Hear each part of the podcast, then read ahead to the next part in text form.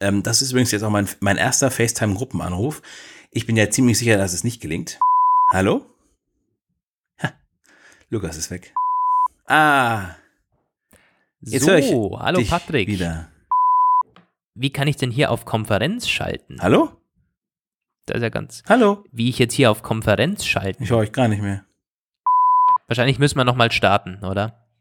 Es gibt's nicht. Oh nee. Nee. Oh.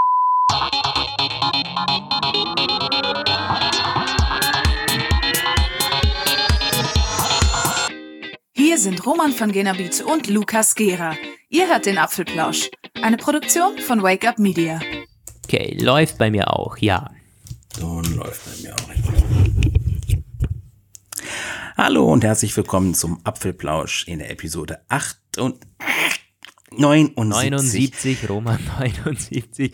Wir haben es gerade noch gesagt. Am 27. Januar. Wir machen das nicht absichtlich, aber gut. Ähm, ohne uns weiter darüber aufzuhalten, wir haben es Sonntag. Wir sind äh, an einer relativ, am Ende einer relativ interessanten Woche, die einmal ein bisschen geglänzt hat, dadurch, dass sie uns nicht mit irgendwelchen äh, Sachen behelligt hat, die wir eh schon tausendmal gehört haben, sondern es gab wirklich ein paar neue Dinge. Aber wir haben zunächst natürlich ein bisschen Housekeeping. Und da fängt Lukas mal an mit ein paar Mails. Jo, genau. Zwei Mails haben wir und ich darf sogar ankündigen, dass wir später in der Sendung, also ihr müsst unbedingt dranbleiben, einen Gast haben, wo wir dann noch über Apple Pay Erfahrungen sprechen. Ist jetzt ja schon einige Wochen her, dass Apple Pay ähm, in Deutschland verfügbar ist. Und da wollen wir mal so ein bisschen Bilanz ziehen mit Roman zusammen und mit dem guten Patrick, der später dabei sein wird. Ähm, aber jetzt starten wir zuerst mal durch mit zwei Mails. Zum einen schreibt uns der Pascal. Hi ihr zwei, könntet ihr dem mal nachgehen? Fragezeichen. Und dann schickt er uns den Link zu einer, zu einem Thread auf apple.com, auf dem Support-Ding. Und schreibt dazu, auch bei mir zeigt sich beim iPhone 10s beim Scrollen immer mal wieder ein Ruckeln und ein Stottern. Hauptsächlich in Safari, vor allem in Artikeln mit Bildern und dann meist nur, wenn man den Finger auf dem Bild hat und scrollt. Mit freundlichen Grüßen Patrick. Und er hat dann sogar noch ein Video geschickt, wie das Ganze aussieht bei ihm. Das sind so Mikroruckler. Ich konnte das auf dem Video eh schon nur so halb erkennen, weil die Framerate nicht optimal war. Ähm, möchte das aber gerne mal weitergeben, so in die Runde. Ich habe kein iPhone 10s und kann es bei mir nicht bestätigen. Ähm, und ich, mir ist auch nichts bekannt. Also es ist, es gibt keine, keine großflächige, keinen großflächigen Bug oder so, oder der jetzt bekannt ist und rumgeistert, Roman. So dieses Nein, gibt es nichts. Ich war kurz nicht am Platz, weil ich meine Lautstärke runtersetzen musste. Sorry. Aber jetzt bin ich wieder da. Ich habe die Mail natürlich auch gesehen und gelesen und konnte damit auch nichts anfangen und es klingelte auch nichts. ähm, aber es es ist schon so, also ich habe davon auch schon gehört, es sind manche betroffen und das kommt halt vor. Also klar, wenn es jetzt bei dir irgendwie jeden Tag vorkommt und wirklich ständig, dann würde ich sogar echt mal zum Apple Store gehen, wenn du ähm, die, die neueste Software drauf hast. Vielleicht ist da irgendwas nicht ganz okay. Ähm, also diese, diesen Thread bei Apple gibt es, du bist wohl nicht alleine. Aber er ist jetzt kein Problem, das irgendwie großflächig ist und ja, sollte eigentlich auch nicht vorkommen. Wie gesagt, hier und da kommen halt Ruckler vor, selbst das kann Apple halt einfach mit dem A12 Bionic auch nicht irgendwie ähm, äh, wegmachen. Aber ja, sollte es bei dir öfters vorkommen, ich würde da echt mal zum Apple Store gehen und denen das vorführen, weil das kann man meistens dann auch sehr gut reproduzieren. Jo. Ähm, und dann eine sehr, sehr spannende Mail von Scotty. Scotty. ich glaube, das ist der Lukas. Scotty, Scotty. Genau, ne? Lukas. Ähm, guten Abend, Apple Page Team. Ich habe vor, mir demnächst ein neues MacBook Pro 2000 nicht 2000, am MacBook Pro 13 Zoll zu kaufen. Mein MacBook zurzeit ist aus 2010 und hat nun treu ausgedient. Es soll hauptsächlich für die Uni sein, viel Office, CAD und weiteres. Nun frage ich mich, welche Konfiguration die beste oder richtige für mich ist. Brauche ich das Modell mit dem Quad-Core-Prozessor und 16 GB Arbeitsspeicher oder genügt ein Modell mit geringerer Konfiguration, Die Konfiguration soll auf jeden Fall einen reibungslosen und angenehmen Workflow ermöglichen und für die nächsten Jahre genügend Power haben. Lohnt es sich, auf ein neues Modell zu warten, wenn man schon so viel Geld investiert? Und wenn ja, wann werden neue Modelle angekündigt? Vielleicht könnt ihr ja mal in einem Artikel oder Podcast darauf eingehen, indem ihr erläutert, welche Konfiguration sich für wen eignet. Ähm, Jo. Wir können ja mal anfangen, die einfachen Punkte dieser Frage zu beantworten und dann kommen wir zu den schwierigen, die wir jedes Mal nicht richtig hinbekommen. Also da ja, Roman, schieß mal los. ja, genau. Also einfach, neue Modelle gibt's immer im Herbst und also der, da kommen jedes Jahr welche, die sind dann irgendwie minimal abgegradet oder ein bisschen mehr. Also auf jeden Fall irgendwie neue Prozessoren wird es vor 2018 geben.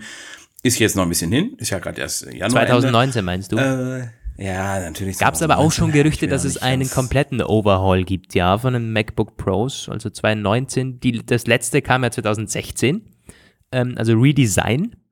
Es könnte schon sein, dass wir neue MacBook Pro Modelle dieses Jahr bekommen. Also das würde ich nicht ganz abschreiben, dass es nur äh, beim, beim Prozessor bleibt dieses Jahr. Nee, ich meinte ja auch eigentlich, wenn ich weiter ausgeführt hätte, hätte ich auch noch darauf zu sprechen gekommen, dass wir entweder, also mindestens immer ein Prozessor-Update sehen, aber eventuell eben auch jede Form von größerer äh, Aktualisierung kann passieren. Aber der springende Punkt ist eben, wenn du das jetzt brauchst, dann wirst du wohl nicht bis Herbst warten wollen, schätze ich. Es gibt natürlich diese Gerüchte, dass es ein neues MacBook oder was heißt konkrete Gerüchte gibt es eigentlich nicht, aber es gibt diese begründete Vermutung, dass es im Frühjahr etwa im Rahmen einer Spring Keynote auch ein aktualisiertes MacBook 12 Zoll geben könnte.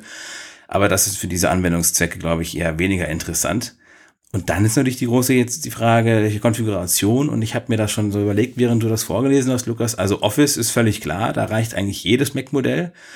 Aber CAD, da bin ich sehr im Zweifel. Also das ist ja diese, das sind doch diese Architektur, diese Entwurfsprogramme. Ja, 3D-Modellierung aller Art. Ordentlich genau. Saft. Also ich glaube, äh, Quad-Core-Prozessor und 16 GB RAM wird äh, dieser Anwendung auf jeden Fall nicht schaden. Also äh, eher im Gegenteil. Ja, hätte ich jetzt mal gleich beantwortet. Ich bin überzeugt davon, dass auch weniger reicht. Da, da wird es nicht ständig rumhaken oder so. Das glaube ich nicht. Aber du wirst zufriedener sein ähm, mit der anderen Konfiguration. Also du wirst es merken, sagen wir so, weil du auch in zwei, drei Jahren überhaupt keine Sorgen haben musst, dass irgendwo noch was äh, nicht reibungslos funktioniert. Ich weiß ja nicht, was hast du für ein Modell, Roman? Du hast es auch mit 16 GB, oder?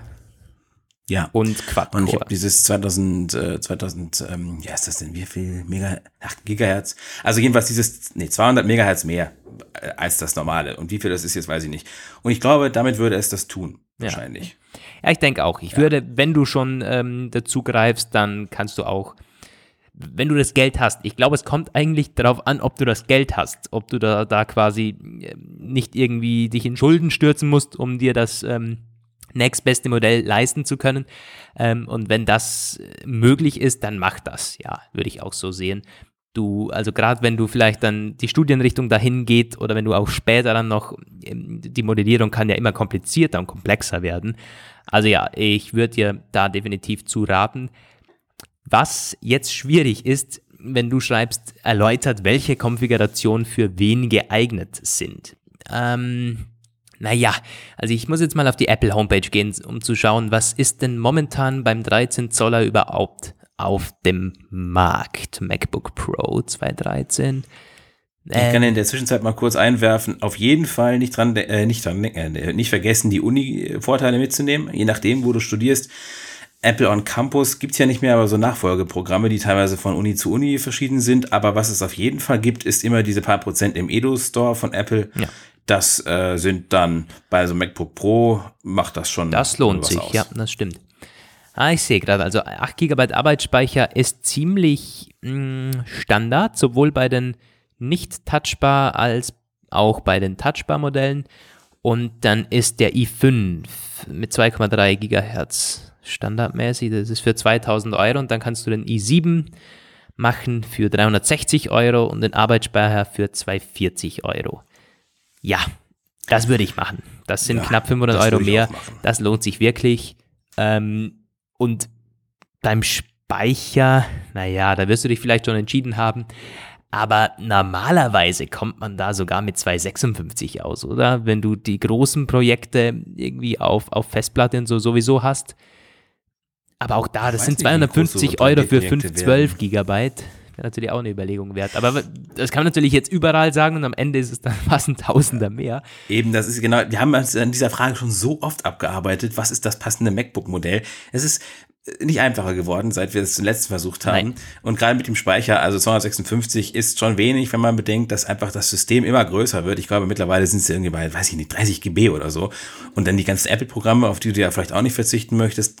Und dann hast du noch ein bisschen Musik und dann hast du noch ein paar Fotos und dann hast du noch hier und da einen Film und zack, ist es voll. Also das also Ding ist, wenn ihr uns schreibt quasi, ähm, welche welche Konfiguration, das haben wir, haben wir schon öfters bekommen, solche Mails, da müsstet ihr im Grunde mehr schreiben, als ich brauche den Rechner für die Uni für CAD.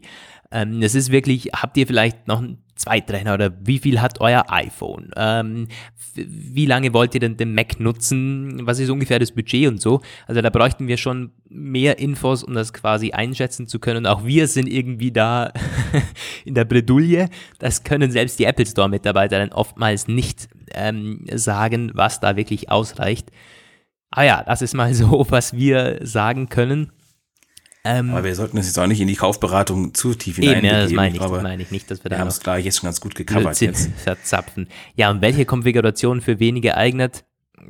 Ist genau dieselbe. Wenn, wenn, dann bräuchten wir da irgendwie mehr Infos, um das allgemeingültig zu sagen. Was ich aber ähm, erwähnen möchte, ist das, das 2000, äh, ich sage immer 2000, um Gottes Willen, das 13 Zoller ist für die meisten wahrscheinlich the way to go. Also ich habe das 15 Zoll Modell und ich hätte mir einfach gewünscht, ich hätte damals das, das, das 13 Zoll genommen, weil dann hätte ich wahrscheinlich auch mein 12 Zoll MacBook nicht gebraucht. Also das 15 Zoller ist schon echt, es ist nicht portabel. Also auch wenn Apple sagt, dünn und leicht und bla bla bla, ja, also das irgendwie in die Tasche zu packen, Nee, das ist irgendwie nicht. Also aber damit auf die Uni zu rennen, ja sowieso, nee, das kann man hat ja machen. sowieso vom 15. Aber äh, wie, äh, wie, gesagt, er hat eh das 13 Zoller genommen, klar, also beziehungsweise interessiert sich für das. Aber wenn ihr so schwankt zwischen, ähm, zwischen dem 15 Zoller und dem 13 Zoller, auf jeden Fall 13 Zoll, wenn es ein bisschen portabel sein soll. Also das 15 Zoll ist wirklich nur, wenn ihr da dann Grafik ähm, noch krasser braucht und so. Und das ist einfach nochmals viel teurer. Also von dem her. Ja, das ist Gut. ungefähr unsere Einschätzung. Ja, das waren meine beiden Mails. Roman, und du hast noch Twitter. Ähm, Grüße. Ich habe eine kurze Sache bei Twitter, genau. Manuel, der schon zweimal in der Sendung war, also beides Male mit iPad Pro-Kontext, ist mir eingefallen, als ich was gelesen habe zum Thema iPad Pro, nämlich, dass verschiedene Anwender offenbar berichten über ja, Probleme beim Zeichnen oder zumindest unangenehme Begleiterscheinungen, nämlich wie ich das verstanden habe, dass der Apple Pencil, naja, auf dem Display irgendwie nicht so richtig rutscht. Also es ist irgendwie dieses, diesen zu starker Widerstand beim Schreiben oder beim Zeichnen irgendwie ist, so dass es eher hinderlich ist und so. Ich weiß nicht so genau. Ich persönlich könnte mir vorstellen, dass das auch eigentlich gewollt sein könnte, um halt dieses Schreibgefühl auf einer Tafel zum Beispiel oder auf einem Blatt Papier nachzuahmen. Aber anscheinend stört das die Leute mehr. Jedenfalls Mac und I hat äh, von Heise, der Heise, dieser Ableger da, hat darüber geschrieben unter anderem. Und dann habe ich gedacht, Manuel, der hat doch ein iPad Pro, da fragst du den mal. Und das habe ich gemacht. Und er hat auch schnell geantwortet und gemeint, er kann das nicht reproduzieren bei seinem Modell und hat dann auch mal, weil er gerade in London auf Dienstreise war, ein paar andere äh, Kollegen mit iPad Pro gefragt und dieses Fazit ist, nein, nirgendwo gibt es diese Beobachtung. Deswegen mache ich jetzt meinen Call to Action. Hat irgendjemand etwas erlebt oder bemerkt, was äh, dass diese, diese, diese Beobachtung stützen könnte? Oder weiß jemand, wovon ich da rede? Weil ich habe es ja selbst nicht nachgeprüft und auch nachprüfen können. Äh, wir hatten sogar schon diese Theorie aufgebracht, dass da äh, jemand, äh, Leute äh, irgendwie einen irgendwas sich aus Finger gesogen hätten angesichts des, des iPad-Fail-Hypes oder so. Ich möchte mal davon ausgehen, dass das nicht passiert, weil, naja, also die Heise-Redakteure, also die, ich glaube nicht, dass die jetzt äh, dass sich auf so eine Welle begeben. Also ich gehe schon davon aus, dass es eine reale äh, Sache ist, nur anscheinend irgendwie kann das nicht bei jedem Gerät nach vollzogen werden. So, ich finde es ne, ein, ein, bisschen, äh, ich habe es jetzt zum ersten Mal gehört, beziehungsweise als wir da davor darüber gesprochen haben, ich habe das gar nicht so mitbekommen, kann aber nur sagen, dass ich nicht verstehe, was die Leute da meinen, weil das ist ja eigentlich der Sinn von dem Apple Pencil, dass der eben nicht rumflutscht, sondern dass es vorne quasi stoppt. Und ich habe schon öfters damit im Apple Store rumgespielt und kann bestätigen, dass es halt klar, das, das ist schon irgendwie, als würde man auf Blatt Papier den Apple, also den einen Pencil drüber bewegen. Das ist schon so, dass es ein bisschen reibt und soll es ja auch. Selbst nach einem Jahr oder zwei. Von dem her, ich verstehe es nicht. Also ich glaube, it's not a bug, it's a feature. Wer würde da zu Recht ja. zutreffen, glaube ich. Naja, erstmal dazu. Jetzt haben wir zwei Monitore. Ein Apple Pay und also AirPower Monitor. ja, ja, genau. Ganz kurz der Monitor, Apple Pay, DKB äh, gab es Neuigkeiten, nämlich, das ist vermutlich doch irgendwie erst später passiert.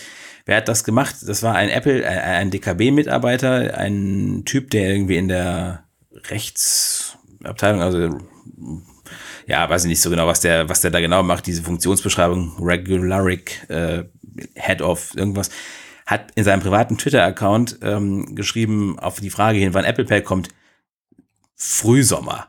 Nichts und weiter. Also ähm, das ist natürlich, ja, wenn jemand auch recht hoch in der Führungsebene das sagt, kriegt er entweder einen aufs Maul oder er darf das sagen.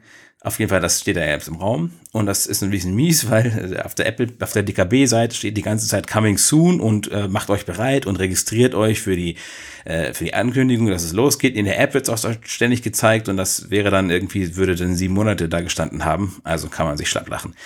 Naja, die DKB war nie die schnellste. Das dann und die ING, die früher DIBA noch als Namenszusatz hatte und in so und so vielen Ländern aktiv ist, startet wohl demnächst Apple Pay in Spanien nicht in Deutschland. Äh, sie ist aus, ist eine holländische Bank. Die hat schon in zwei Märkten Apple Pay am Laufen. Deutschland hat da anscheinend keine Priorität, obwohl sie hier, ja, ich glaube, zwei Millionen Kunden haben. Also es ist keine ganz kleine Direktbank. Das war das. Der Apple Pay Monitor und der AirPower Monitor, der sagt letztendlich nichts weiter als later this year im Grunde. Naja, er hat ein, sich ein äh, bisschen äh, zurück verschoben, oder? Zuerst ging man eher davon aus, es könnte noch Februar oder März was ähm, draus werden, wenn das Ganze in die Massenproduktion einsteigt. Und jetzt wird's doch, sieht's wieder ein bisschen düster aus mit so kurzfristig, oder? Das ist nicht so ganz klar, das ist wieder so eine Digitimes-Geschichte und die haben ja immer diese ähm, Supply Chain Sources und die sind manchmal besser und manchmal sind die wirklich totaler Kaffeesatz und das war jetzt einer der ganz windigen Geschichten. Da haben sie nämlich irgendwie gesagt, da gibt es einen Hersteller von so Platinen und der wird vermutlich irgendwann ab dem zweiten bis dritten Quartal ein höheres Auftragsvolumen, einen höheren Auftragseingang haben. Und das haben sie daraus dann gefolgert, mhm. dass dann Apple Pay später, also äh, AirPower später kommt. Ja, Abwarten. Ja, ein Monitor. Äh, also das ist auch nur irgendwie ein Zwischenstand, wissen wir im Grunde auch nicht viel mehr als vorher. Aber wollten wir auch nicht vorenthalten. Jetzt geht's los mit den wirklichen Themenblöcken und wir starten mit was sehr, sehr Spannendem. Nämlich hat wieder mal, wie könnte es anders sein, Apple selber ähm, Dinge verraten, in der Beta, die gekommen ist von iOS 12.2. War das vorgestern schon, oder? Das war ja, vorgestern, glaube nee, ich. Donnerstag? Oder war es Donnerstag oder war es Freitag? Ah, ich glaube, es, nee, es war doch Donnerstag. Ich glaube, es war, war Freitag. Oder? 25. Januar steht bei 9 to 5 Mac zumindest, okay. Dann war es Freitag. Zwei Tagen. Ja, okay. ähm, Gab es eigentlich in der Beta, ist, ist das was Spannendes, iOS 12.2? Hab das gar nicht so wirklich ja, verfolgt. Nee, nicht für uns. Also in Deutschland äh, gibt's da kaum was Relevantes, in Österreich auch nicht, Schweiz auch nicht. Apple News kommt nach Kanada. Ja, genau, und irgendwelche Heart Rate, also so irgendwelche, die, diese Warnungen, die, ah, warte mal, das könnte tatsächlich da auch für uns hier relevant sein.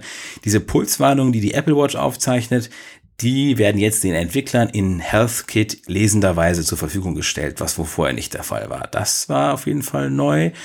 Und dann hat Apple anscheinend einige Sachen natürlich nicht dokumentiert und da haben dann aber Entwickler was gefunden. Zunächst aber haben wir freitags noch einige Registrierungen von neuen iPads gesehen in dieser berühmten äh, Datenbank der Euro Eurasischen Wirtschaftskommission. Und die verraten im Grunde äh, Handvoll iOS 12 äh, iPad-Modelle mit neuen Modellnummern. Das äh, sagt im Grunde, was wir schon vermuten, da kommt bald was. Und jetzt hat ein Entwickler auf Twitter schon wieder getwittert. Das war übrigens der, der damals beim HomePod auch alles Mögliche rausgezogen hat fürs iPhone 10. War der gleiche. Ja, der trifft ziemlich gut. Mhm. Der hat gesagt, es gibt neue, äh, genau, du hast es gestern schon gesehen, ne? Da war neue ähm, Modelle, die mit den, mit den, mit, na, mit den Modellbezeichnungen auch schon. Also. Ja, also vier iPads hat der irgendwie rausgezogen, die da quasi so drinnen stehen, vier neue iPads, ähm, Wi-Fi only und Cellular halt. Und, ähm, den, und ein iPod Touch Modell 2019 soll auch irgendwie erwähnt sein. So, muss mir das jetzt nochmal aufmachen, was da genau drin steht. Genau, ja, genau. Alles iPad ohne Face ID. 11, äh, Punkt 1, iPad 11.2, iPad 11.3 und 11.4. Ähm, und alles ohne Face ID. Heißt also, da kommt kein neues Pro schon wieder oder so, sondern es werden vermutlich ein, äh, also äh, ein, ein normales Update fürs 219er sein. Und weil es eben vier Modelle sind, also zwei Wi-Fi, zwei Cellular, äh, sind natürlich die Spekulationen wieder da, iPad Mini. Und das ja. ist, hören wir jetzt nicht zum ersten Mal. Also dieses iPad Mini 5 könnte tatsächlich was werden. Denn ich meine, ähm, also im, im Apple Code das ist dann halt meistens schon ein deutlicher Hinweis. Äh, Digitimes und, und, und Co., die können alles Mögliche daher schreiben, ja. das ähm, kennen wir. Aber im Apple-Code wird dann meistens, werden halt meistens Geräte dann erwähnt, die dann auch irgendwie auf den Markt kommen. Außer Apple bringt zwei verschiedene Größen vom normalen iPad irgendwie. Das wäre auch möglich, glaube ich aber nicht. Eine dran. Möglichkeit, ja. Ja, und noch nicht. spannender, äh, ja. ähm, eigentlich der iPod Touch denn der ist da ja. wohl auch drinnen. Ohne Touch-ID, ohne Face-ID. Ohne Touch-ID? Ja. Also ist ein bisschen, also ich, wenn der das irgendwie richtig rausgelesen hat, iPod Touch with no Touch-ID nor Face-ID, schreibt der Entwickler auf Twitter. Hm, das. Aber der hat doch jetzt schon Touch-ID, oder nicht? Nee, um Gottes Willen. Nee. Hat er nicht? Nee, nee. Nee, das hat er nicht. Der, der ist gleichzeitig mit dem iPhone 5 damals auf den Markt gekommen und designmäßig okay. nicht mehr abgedatet worden. Ähm, und ja. dann schreiben die, die, Kommentare auf Twitter schon Voice ID und alle möglichen IDs, die der iPod bekommen könnte. Hm, mal schauen. Wie gesagt, ist, kann sich ja noch ändern oder so, oder dass er die, die Software dann nicht optimal ausgelesen hat. Ähm, aber das steht zumindest im Code der iOS 12.2 Beta. Ähm, ja. Die ich übrigens schon habe und die eigentlich bis jetzt sich ganz gut schlägt. Übrigens, dieses iPod Touch, äh, das ist ein, wo, also da, man könnte darauf tippen, dass es ein etwas größeres Hardware-Update dann doch ist von 7.1 auf 9.1 oder sie machen das einfach wegen der vielen Jahre, die verstrichen sind.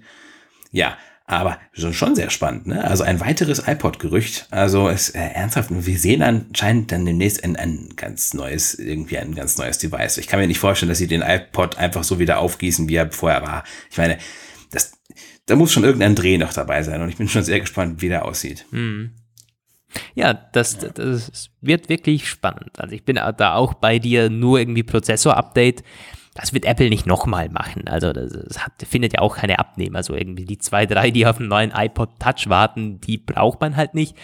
Und deswegen gab es ja nochmals einen Bericht, dass Apple den iPod Touch als Gaming-Konsole positionieren könnte. Und damit einhergeht, glaube ich, auch, wurde nicht die Apple Homepage ein bisschen umgebaut für den iPod Touch? Ähm, irgendwas habe ich da auch Das kannst du ja mal verifizieren gerade. Ja. Ich kann ja derweil das mit der Gaming-Konsole kurz aus, äh, ausformulieren. Das war nämlich einfach eine Erweiterung des Markenschutzes vom äh, Begriff iPod Touch. Die halten die Wortmarke daran 2008 und beschreiben es als ein Device, mit dem man audiovisuelle Medien teilen, bearbeiten, übermitteln, anschauen und manipulieren, also bearbeiten kann. Äh, und jetzt auch als mobile Spielekonsole, mit der man ja, spielen kann. Und das wäre natürlich wirklich interessant, weil ähm, das könnte genau der äh, die Erweiterung der Anwendungsbereiche vom iPod Touch sein, die er braucht. Klar, kann sie jetzt schon drauf spielen, machen ja auch die meisten wahrscheinlich, aber ähm, ihn ein bisschen weiter aufzustellen, könnte der dabei helfen, dass das Ding eine Zukunft hat, wenn sie ihn da auf dem Markt bringen. Mhm. Und da braucht man auch kein Touch-ID und kein Face-ID. Da sind wir uns, äh, wenn man ehrlich ist, da ja. braucht man keinen Schnickschnack. Ähm, vielleicht fällt der, der, der, das wird ja eigentlich spannend, ob der iPod Touch mit, mit Ding, mit Kopfhöreranschluss kommt. Wahrscheinlich nicht, aber das wäre dann natürlich ein iPod ohne Kopfhöreranschluss. Wäre schon eine starke Nummer. Da bin ich mal sehr, sehr gespannt drauf. Um, äh, was braucht man zum Gaming? Vielleicht ein bisschen ähm, ein größeres Display, 4,5 Zoll oder so. Und natürlich Prozessor, aber ansonsten brauchst du da nichts. Am besten billig und App Store Zugang. Äh, ich habe gerade geschaut, die Apple Homepage, ich hätte sie jetzt nicht anders in Erinnerung. Klar, da wird Gaming erwähnt, aber das war vorher schon so. Boah. Ähm, und du hattest eben noch erwähnt die Möglichkeit, dass man den iPod Touch und äh, im Gaming-Bereich mehr mit dem Apple TV verbinden könnte. Mhm. Ja, das war so ein Gedankengang von mir in der Vorbesprechung. Ich meine, es sind zwei Bereiche. Apple TV, das haben sie schon öfters auf der Kino gezeigt und da wurden ganze, da wurden halben, teilweise eine halbe Stunde an Block eingeschoben auf der Keynote, wo Entwickler äh, rumtanzen und irgendwelche Games vorstellen, die dann noch atemberaubendere Grafiken haben sollen. Ähm, aber effektiv ist der App, ist, ist das Apple TV eben eine Streaming-Konsole und keine Gaming-Konsole so irgendwie. Also vielleicht könnte man mit dem iPod Touch zusammen da was neu auffahren. Vielleicht irgendwie ähm, dann äh, tolle äh, Entwickler-Schnittstellen machen, die iPod Touch als, als Input-Device, Apple TV als, als, als Abspielding dann. Wäre spannend ja, eigentlich, weil du hast jetzt schon, du kannst jetzt schon die Fernbedienung des neuen Apple TV, also der, der, der vierten Generation, kannst du schon zum Spielen verwenden. Da ist also Gyroskopen so drin, glaube ich. Der Gyroskop weiß ich nicht, aber Beschleunigungssensor, also das, das erkennt teilweise ähm, wie du tippst und wie du es hältst. Aber gut, das ist irgendwie, ne, also es ist auch so fummelig und nicht cool beim Apple TV fehlt ja die, den Game Controller ganz lange. Dann gab es irgendwann Spezifikationen. Ich glaube, es gibt mittlerweile auch Spiele-Controller als Dritt, äh, Dritt-Device. Aber was ich mich eh die ganze Zeit gefragt habe, wenn man, man könnte ja zum Beispiel sagen, ich weiß nicht, ob jetzt mich die Hardcore-Gamer alle steinigen. Ich glaube, die brauchen was Haptisches zum Drücken, aber man könnte natürlich einfach den iPod Touch als Game-Controller benutzen. Das meine ich, ja. Das, Nur, das war mein Gedankengang vorher. Mhm. Ja, aber dann fragt sich natürlich auch einfach, warum sie das nicht schon lange fürs iPhone gebracht haben, wo die Technik schon längst vorhanden ist.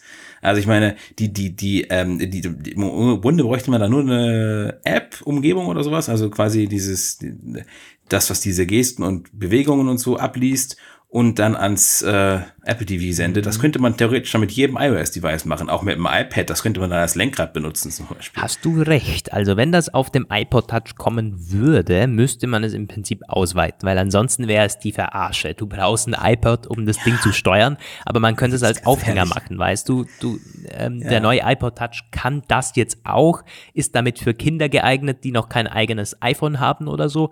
Ähm, setzt die vor den Fernseher. Ähm, und drückt ihnen den iPod in die Hand, den sie genauso gut zum Musik hören verwenden können, ähm, browsen können, andere Spiele darauf spielen können, wo du den Apple TV nicht brauchst, aber das funktioniert eben auch und dann können sie halt nebenbei noch erwähnen, ach ja, das ist jetzt irgendwie als Apple TV Game Remote App im App Store natürlich für alle iOS Devices ähm, erhältlich, könnte ich mir so vorstellen. Aber gut, das ist ja wild, wild spekuliert, hm, aber gar nicht so weit hergeholt. Ja, finde ich auch. Ja, ja das zum das Apple, waren iPod äh, und iPad-Gerüchte. Das, das, zum iPod Touch. Mm, jo, wir kommen jetzt noch, ah, das ist mein, mein, mein Lieblingsthema für heute, AirPods. Weil ich, ja, ich bin ein Fan. Ich, ich, ich, bin ein Fan der AirPods und da gab es auch im iOS 12.2 äh, Schnipsel zu die, die AirPods 2 mit Hey Siri zusammen ähm, erwähnen, oder? Ja, Genau, das war, ähm, oh Gott, ja, wo kam das noch her? Das war, das war, was war denn das? Was war das erst für eine Quelle? Naja, halt ähm, ähm, hatte das auch der Entwickler irgendwie rausgezogen, Vermutungen erklärt. Aber nicht derselbe, es war ein anderer. Okay. Ähm, auf jeden Fall ist die Information bekannt geworden, dass Oh Gott, jetzt habe ich gerade einen Aussetzer. Ich bin Warte mal ganz kurz. Ähm, ich, das hat ein 2.5 Mac gebracht einen Exklusivbericht ja. von 9 to 5 Mac, das war schon am 24. Ach, genau. Übrigens, dann kann sein, dass die Beta tatsächlich am, am Donnerstag gekommen ist. Ja, gut möglich. Und dann erst am 25. hat man eben die iPads und iPod Touch Modelle da gefunden. Ja, ein Exklusivbericht von 9 to 5 Mac, der die, äh, der hat so einen, so einen Screen Ähm, die haben so einen Screen gefunden, Set up Hey Siri mit, also Talk to Siri with your AirPods or iPhone by using ähm, eine Hey Siri. Ich hoffe, wir haben jetzt nicht zu viele Devices leider irgendwie. Das müssen wir uns mal angewöhnen. Also das ist eigentlich mega nervig für die jetzt nicht Hörer. sagen nochmal. ist mir schon ein paar Mal passiert übrigens bei anderen Podcasts, die ich mal Äh. gehört habe, wenn die dann irgendwie da. Jedenfalls Fürchterlich. gibt's diesen Setup-Screen, der da kommt. Und das sieht auch ganz legit aus. Also das ist, glaube glaub ich, nicht irgendwie ähm, retuschiert. Und wenn 9to5Mac, das ist übrigens auch der, der, der Entwickler, den sie ins, in, ins Redaktionsteam geholt haben. Einen Mac- und iOS-Entwickler aus Brasilien, der schon mehrmals sich irgendwie in Software-Schnipsel eingehackt hat und der schreibt jetzt für 9to5Mac. Äh, Rambo irgendwas. Und der hat das rausgefunden. So. Und das bestätigt im Grunde halt ein altbekanntes Gerücht, das wir schon fast seit einem Jahr jetzt haben, dass die AirPods da eben auch mit der Sprachsteuerung, ähm, nee, nicht mit Sprachsteuerung, sondern mit, mit dieser Phrase da quasi immer zuhörend ähm, steuerbar wären. da gibt es ja dieses berühmte WWDC-Einspieler-Video, das anfangs scheinbar AirPods mit diesem Feature gezeigt hat. Die sind aber bisher noch nicht da, ähnlich wie AirPower zieht sich das eben dahin. Und jetzt, wenn das natürlich in der Beta von iOS ähm, 12.2 schon drinnen ist, fragt man sich halt, hm, warum genau jetzt? Warum kommt das genau jetzt hoch? Und ich weiß nicht so recht. Ich, bekommen wir tatsächlich eine Spring Keynote mit neuen AirPods? Ich würde schon fast sagen, ehrlich gesagt, weil ähm, wir haben jetzt so viele Gerüchte äh, rund um neue Devices, die sich immer weiter verdichten. Also Ja, es- ist schon so. I- iPads sind ziemlich fast ziemlich sicher eigentlich. AirPower, ähm, ja, keine Ahnung, ob sie es fertig kriegen bis zur Keynote. Auf jeden Fall äh, ist es auch irgendwie, sie könnten es nochmal irgendwie in einem weiteren Teaserfilm irgendwie die Leute wässrig machen. Und ähm, die AirPods könnte man da auch wunderbar mit reinbringen. Also eine Spring Keynote, ich kann mir das sehr gut vorstellen. Und ich glaube, also auch dieses Hey Siri, das Feature eben, ähm, das hat, ist ja schon länger irgendwie gerüchtemäßig spekuliert worden. Also letztes Jahr gab es das ein paar Mal gerüchteweise, dann gab es diesen Film da, diesen Clip. Und äh, ja, ich finde es zwar weiterhin völlig sinnlos, wir hatten darüber schon mehrmals gesprochen, aber zumindest scheint es immer wahrscheinlich zu werden, dass das tatsächlich kommt. Was ich mir allerdings mich gefragt habe, das ist mir beim ersten Schreiben der Berichte gar nicht aufgefallen, äh, wenn das wirklich so ein permanentes Lauschen ist, wie es ja jetzt aussieht, auch mit auf die eigene Stimme kodiert, wie das jetzt bei den iPhones und so Mac ja auch so ist, wie haben die denn dann das Akkuproblem gelöst?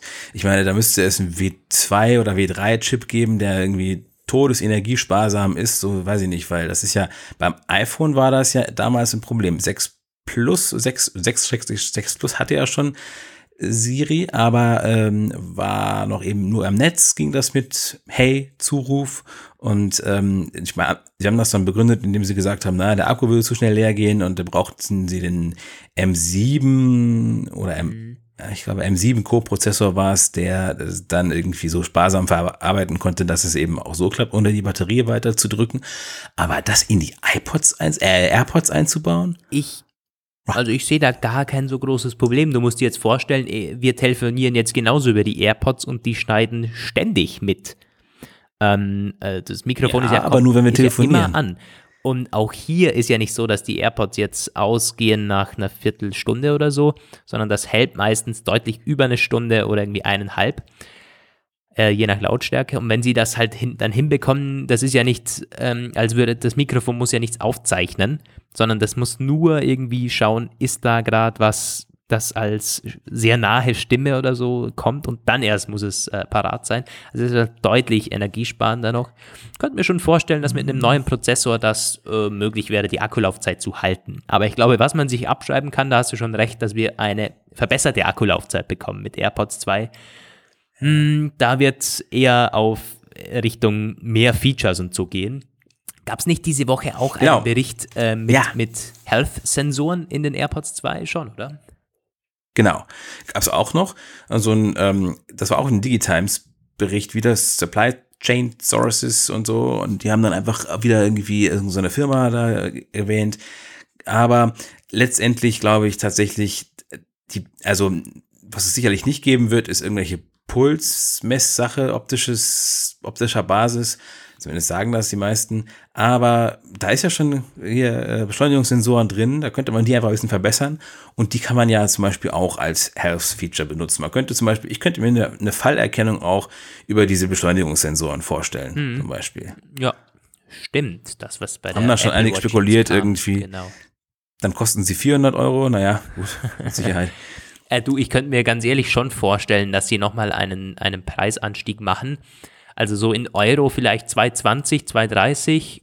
Ähm, und ganz ehrlich, äh, ich würde das halt auch bezahlen, weil ich bin ein AirPods-Fan und ich, äh, das, ich, ich, ich, auch. Ich liebe die Dinger und bin, also dem Preis, klar, er ist wahnsinnig hoch, aber nochmal, vergleicht ihn mal mit anderen Kopfhörern, die äh, quasi keine Kabel haben und so. Da gibt es genügend, die kosten über 200 Euro und haben keine direkte Integration äh, mit iOS und macOS. Klar, die funktioniert bei Apple auch hier und da nicht, aber es ist schon deutlich besser als irgendwelche blöden Bluetooth-Dinger, die du, also Standard-Bluetooth, die du irgendwie dann noch in den Einstellungen äh, connecten musst. Und die haben keine Ohrenerkennung und stoppen, wenn du es auf dem Ohr nimmst und so. Also das ist schon ziemlich gut gemacht. Auch das Case also von dem her, sie sind nicht komplett überteuert. Auch wenn das blöd klingt, hm, da kann Apple wahrscheinlich noch was drauflegen.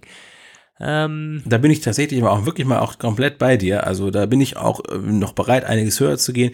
Hat ja sogar Stiftung Warentest gesagt, dass die da preis-leistungsmäßig gut sind mit True Wireless-Bereich. Also ja wenn dann jetzt noch brauchbare Health-Features dazukommen und diese Hey-Aktivierung, dann äh, werden die schon ihren Preis da wert sein. Vielleicht gibt es auch irgendwann holen. zwei AirPods, weißt du, wenn das dann irgendwann, irgendwann mhm. wirklich nur noch Schnickschnack ist, was da drinnen ist, mit allen möglichen Features, wo sich der Otto-Normalverbraucher denkt, ich würde mir die Dinger ja holen, wenn sie nicht 400 Euro kosten würden und eine halbe Apple Watch noch verbaut haben an Sensoren.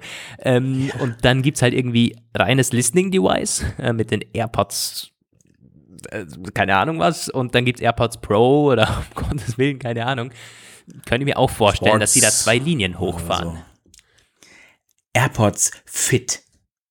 Ja, warum eigentlich nicht? Also, AirPods Fit. Ja. AirPods Touch. äh, eine Sache, äh. eine Sache. Wir motzen ja immer über diese, über diese Gestensteuerung, die die AirPods momentan verbaut haben, weil es nicht wirklich eine Gestensteuerung ist, es ist irgendwie wildes Draufklatschen. Ich habe das jetzt letztens mal wieder angepasst in den Einstellungen, so dass das Siri komplett weg ist und du nur den, den Song wechseln kannst damit. Und ich muss sagen, es funktioniert besser, als es ich in Erinnerung hatte. Ich habe das Gefühl, die, die Updates haben da auch noch was gemacht.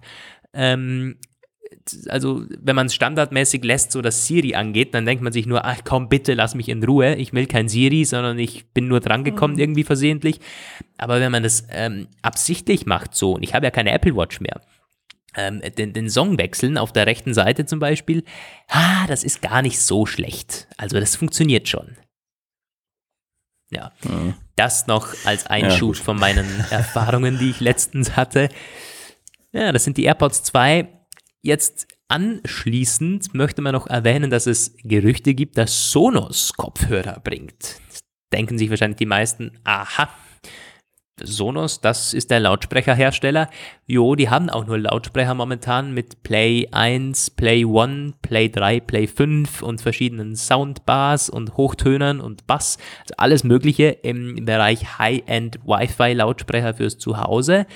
Auch Airplay seit neuestem Jahr. Und jetzt hat Bloomberg ähm, einen Report diese Woche gebracht. Und Bloomberg, wir kennen die, die haben schon gute Quellen, immer mal wieder in der. Wenn sie nicht gerade Amok laufen, aber ja. Ja. Und die sagen eben, beziehen sich da auf Personen, die mit der Sache vertraut sind, natürlich wie immer, dass Sonos wohl an Kopfhörer bastelt. Over-Ear-Kopfhörer, die sind in den geheimen Testzentren von Sonos schon länger da und würden für um die 300 US-Dollar äh, auf den Markt kommen, aber erst nächstes Jahr. Also man sei noch irgendwie in den Kinderschuhen mit der Entwicklung, könnte nächstes Jahr was werden, meinten die informierten Leute da. Und ich, mich hat das ja. sehr, sehr ähm, positiv, also mich hat das sehr neugierig gemacht, weil Sonos, ich bin ein sehr großer Sonos-Fan, ähm, werde mich jetzt in, werde mir in Wien übrigens auch bald noch einen, einen Play One zulegen, ähm, einen zweiten ich teste momentan eine Teufelbox, die 300 Euro kostet und ich bin der Meinung, dass die ungefähr so, äh, so gut klingt wie der Sonos Play One für 220 Euro. Also die Dinger sind schon wirklich gut, auch was Preis-Leistung angeht. Und wenn sie da irgendwas äh, im Bereich Kopfhörer machen, bin ich sehr, sehr gespannt, muss ich sagen. Ja, also das haben mich auch in den Kommentaren ein bisschen gewundert. Einige haben mal gesagt, so, ja, was brauche ich denn das? Also ja, das wird auf jeden Fall ein Markt für da sein, bin ich ganz sicher. Also mhm. gerade bei so High-End-Kopfhörern, die sind, die, die, finden immer ihre Käufer. Ja. Ähm, die, die und wenn dann irgendwann noch der. Ja. Ja, sag mal. Ja, die Kommentare waren tatsächlich relativ negativ. Da schreibt einer, ich würde keinen Cent für Sonos Kopfhörer bezahlen. Der nächste, welchen Mehrwert bietet Sonos? Der ist mit seinen AirPods zufrieden. Klar, was man auch sagen muss, ähm, ähm, die meisten kaufen keine Over-Ear-Kopfhörer mehr. Die oder haben das noch nie getan. Ich meine, die Stöpsel sind für die meisten zufrieden und jetzt graden halt die meisten dann mit den, mit den AirPods ab. So richtige Over-Ear-Kopfhörer sind nicht für die Masse da, würde ich jetzt mal sagen. Deswegen auch schwierig, da in den Kommentaren viel rauszuziehen. Stimmt, ja. Ich kenne so einen DJ-Typ, der ist natürlich, also bei DJs und Tontechnikern und Toningenieuren sind die ziemlich beliebt, weil die da jetzt irgendwie völlig kabelbefreit rumlaufen können und dann auch, ich weiß, er hat eine einmal diesen Avento Wireless irgendwie zu, zu liegen und dann habe ich den mit einem DJ verglichen halt, also er hat dann einen äh, Bose beigesteuert und dann hatten wir noch irgendwo ein anderes und der meinte also, ja, ich habe sie alle schon gehabt und es ist, für mich macht das einen guten Job, so, ja. Hm. Aber es stimmt schon, die großen Dinger. Aber nichtsdestotrotz möchte Apple auch noch einsteigen in diesen Bereich. Eventuell, es gibt dann wieder dieses, dieses, dieses Gerücht, dass Apple einen Over-Ear-Kopfhörer bringen könnte. Zweite Jahreshälfte, gab es schon öfter, gibt es auch keine neuen Details. Ähm, würde dann Beats kannibalisieren, wo, wenn es dann unter dem Apple-Logo kommen würde. Wir hatten dem auch schon mal ein ganzes Thema gewidmet, müssen wir jetzt nicht wieder aufwärmen. Ist halt die große Frage, kommt es mit Beats oder kommt es mit Apple? Und weil wir es nicht wissen, Wissen wir es nicht. Aber werden wir dann sehen. Zweite Jahreshälfte, also. Ja, ja. ist äh, sehr schön zusammengefasst. Mm, ich habe ja. heute einen Lauf mit den Zusammenfassungen irgendwie. Das weiß ich auch nicht. Jetzt haben wir nur noch ein Thema, ähm, das wir zusammenfassen müssen, bevor wir so ein bisschen ins Labern kommen. Ähm, noch der letzte Themenblock dann über Apple Pay mit unserem Gast. Jetzt haben wir noch ganz kurz News für euch vom Project Titan, Apples Autoprojekt hat wohl 200 Mitarbeiter verloren, aber nicht so wirklich. Und da sind wir schon beim Punkt, ja, es ist in den Medien oft falsch dargestellt worden. Also ich habe gerade in den, in, den, in den großen Medien auch oft jetzt gehört, Apple feuert 200 Mitarbeiter, irgendwie Project Titan ist komplett äh, dem, dem Bach hinuntergegangen jetzt oder so. Stimmt nicht ganz, oder Roman? Nein, aber ich muss auch ganz ehrlich sagen, also wenn das irgendwelche Kollegen bei Fokus Digital oder sowas schreiben, dann kannst du es eh vergessen. Und, egal. Aber ähm, gut, äh, das Projekt Titan, ich, ich sag's, ich spreche es deutsch aus. Ich finde irgendwie Projekt Titan finde ich total komisch, wenn sich das irgendwie im deutschen sprachlichen Umgebungsfeld. Ja, kritisiere mich komisch. auch noch für mein Denglisch. ja, nein, ähm, ich bleib mal beim Titan. Also ähm, der, der, der, man sagt ja immer, da werden die Autos gebaut, also die autonomen Autos und von dort aus kommen die, diese SUVs, die da rumfahren und so. Jetzt ähm, gab es diesen Bericht, 200 Ingenieure werden abberufen und Apple hat das auch bestätigt. Die, also er hat natürlich nichts äh, Konkretes wieder gesagt, äh, nicht, dass er jetzt irgendwie gesagt, so, die bauen jetzt keine Autos mehr, sondern die machen jetzt irgendwas, sondern die haben gesagt, die werden nicht entlassen, weil wir brauchen, ihr Talent wird weiterhin gebraucht. Nur nicht mehr da, wo sie jetzt gearbeitet haben, sondern die machen jetzt irgendwas anderes, zum Beispiel Machine Learning oder so. Und naja, Machine Learning ist für so eine Autosache natürlich total wichtig für autonom fahrende Autos. Ich kann mir vorstellen, die werden halt einfach ähm, eine Weile ausgeliehen, in andere Abteilungen geschoben. Vielleicht ist es irgendwie auch, dieses Projekt Titan soll ja irgendwie immer schon in der Krise gesteckt haben, so latent irgendwie. Zeitpläne wurden verpasst und die haben sich nicht verstanden, so hat man irgendwie gemunkelt und ähm, und, und, und, und, und. Und das wurde schon öfter irgendwie ein bisschen verkleinert. Und ich kann mir denken, jetzt haben sie es halt nochmal umstrukturiert. Sie wollen das Thema weiter bearbeiten, aber eben anders. Und das passt auch irgendwie zu einem anderen Bericht von vorher. Das war auch Bloomberg, die das ähm, das, das eine war CNBC das andere war Bloomberg, nämlich, dass Apple die Einstellungen reduziert hat zumindest. Also es gibt keine Neueinstellungen mehr in einigen Bereichen oder weniger Neueinstellungen. Die Neueinstellungen werden gebremst in Reaktion auf die iPhone-Krise, Absatzkrise und in Schlüssel, Schlüsselkompetenzfeldern wird aber weiter eingestellt. Und dazu gehört AI, alias Machine Learning, weil das ist ja klar, da, da sind sie ja voll hinten dran irgendwie. Da müssen sie weiter äh, volle Pulle reinbuttern. Das ist im Grunde so meine, mein Versuch der Zusammenfassung der Meldung. Ja. ja, viel mehr können wir dort dazu jetzt auch nicht sagen. Wir haben schon so oft irgendwie äh, über das Apple Auto Projekt gesprochen, was da geplant wird und es ist schon dermaßen oft umstrukturiert worden. Also man kann schon davon ausgehen, Apple ist da noch dran, sonst würden wir nicht ständig da äh, Berichte hören.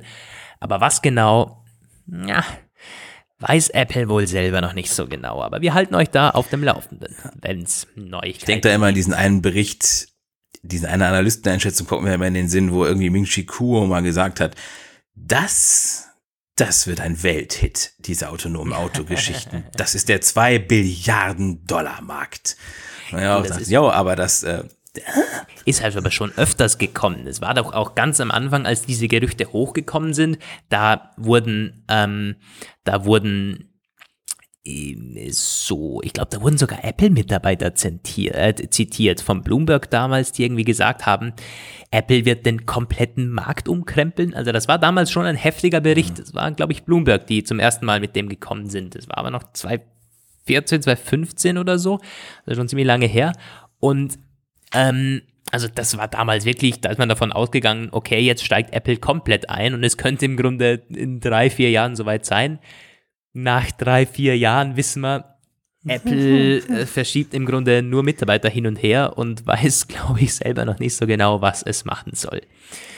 Naja, aber es wird sich jetzt, also der aktuelle Stand des Jahres hat sich vom konkreten Autoplänen, also ein wirkliches iCar oder Apple Car, eher in Richtung Dienstleistung, vielleicht Software, AI, ähm, autonomes Fahren, so irgendwie in dem ja, Bereich. Was auch immer, ne? Diese Autos gurken ja da durch die Gegend die ganze Zeit. Also sie haben irgendwie 55 oder 65 Autos zugelassen mit irgendwelchen autonomen Funktionen, weil dieser ein, ein Hoch auf diese amerikanische vorgeschriebene Transparenz, die besorgt irgendwie, dass man auch den Polizeiflunk mithören darf irgendwie und alles Mögliche offen liegt. Also irgendwie sind sie da schon relativ äh, heftig zugange, aber natürlich wiederum weiß man nicht, was diese Autos können oder können sollen. Also naja gut, die letzte Einschätzung, die ich gelesen habe, sagt dann halt 2025 bis 2040 wird dieser neue mysteriöse Markt den äh, Gestalt annehmen. Übrigens habe ich mich eben äh, falsch, ich habe mich vertan, es ist er zwei Billionen gesagt, zwei Billiarden wären dann vielleicht doch ein bisschen astronomisch gewesen. Ja. ich meine, Elektroautos ja. sind schon ziemlich, also die, die sind tatsächlich Teuer. jetzt gerade in, in, in den Städten völlig da. Also wenn man mal die, die Taxen hier ansieht, ich war jetzt auch letztens in, in Berlin und in Zürich ganz kurz, da, was halt da auch an kleinen Wägen, halt an, an Hybridfahrzeugen rumfährt, halt schon ganz klar der Trend. Und ja. ich hatte heute in, in Wien, bin ich zufällig an dem neuen Jaguar vorbeigelaufen, dem iPace. Ich habe mir so, schon von der Seite Als gedacht, Taxi? Ähm, hast du das mitbekommen mit dem Jaguar? Vielleicht rede ich nee. jetzt auch irgendwie wirrwarr, das keiner versteht. Aber ja, das ist äh, der, der, der neue Jaguar, der elektrische. Und ich habe von der Seite schon gedacht, das Design ist mir jetzt aber neu, habe ich auch noch nie gesehen. Und tatsächlich der iPace, der jetzt langsam, aber sicher auf den Markt kommt hier in Europa, hat schon, einige Vorbestellungen und eine gute Reichweite, also Tesla-Konkurrenz, ganz klar. Und ja, also da sind auch die, die, die großen Marken schon gut dabei. Ah ja, ob Apple da wirklich mit dem Elektroauto um die Ecke kommt, um Gottes Willen, ich kann es mir nicht vorstellen. ja. Wir haben es auf dem Monitor. Irgendwann gibt es Apple Car Monitor. Der Apple genau. Car Monitor. Ja. So. Jetzt gibt es erstmal Apple Pay at its best. Ja, genau. Jetzt kommen wir zu unserem letzten Block und ich habe jetzt in diesen Sekunden die Nachricht be bekommen, dass der Patrick, der jetzt gleich ähm, durchfunken wird, schon am Aufnehmen ist. Heißt, ich werde ihn jetzt mal anrufen. Ähm, und hoffen, dass uns FaceTime, das ist völlig, das ist eine, dass uns FaceTime ja. nicht komplett ähm. FaceTime-Gruppenanrufe. FaceTime hat uns ja die letzten Male schon so jämmerlich im Stich gelassen.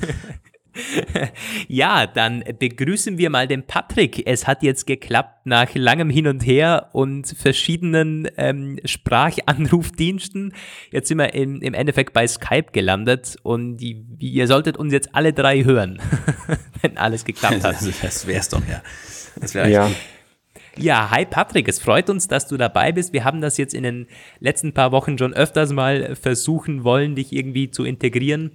Du schreibst ja schon seit ein paar Wochen äh, auf Apple-Page, vielleicht kennt dich der ein oder andere sogar, hast da eine Smart Home Serie, wo jetzt bald auch die, der dritte Teil dann online kommt. Und heute wollen wir mal über Apple Pay quatschen. Denn ich habe mir gedacht, naja, ich kann dazu nicht so wahnsinnig viel sagen. Österreicher, ihr, ihr wisst Bescheid.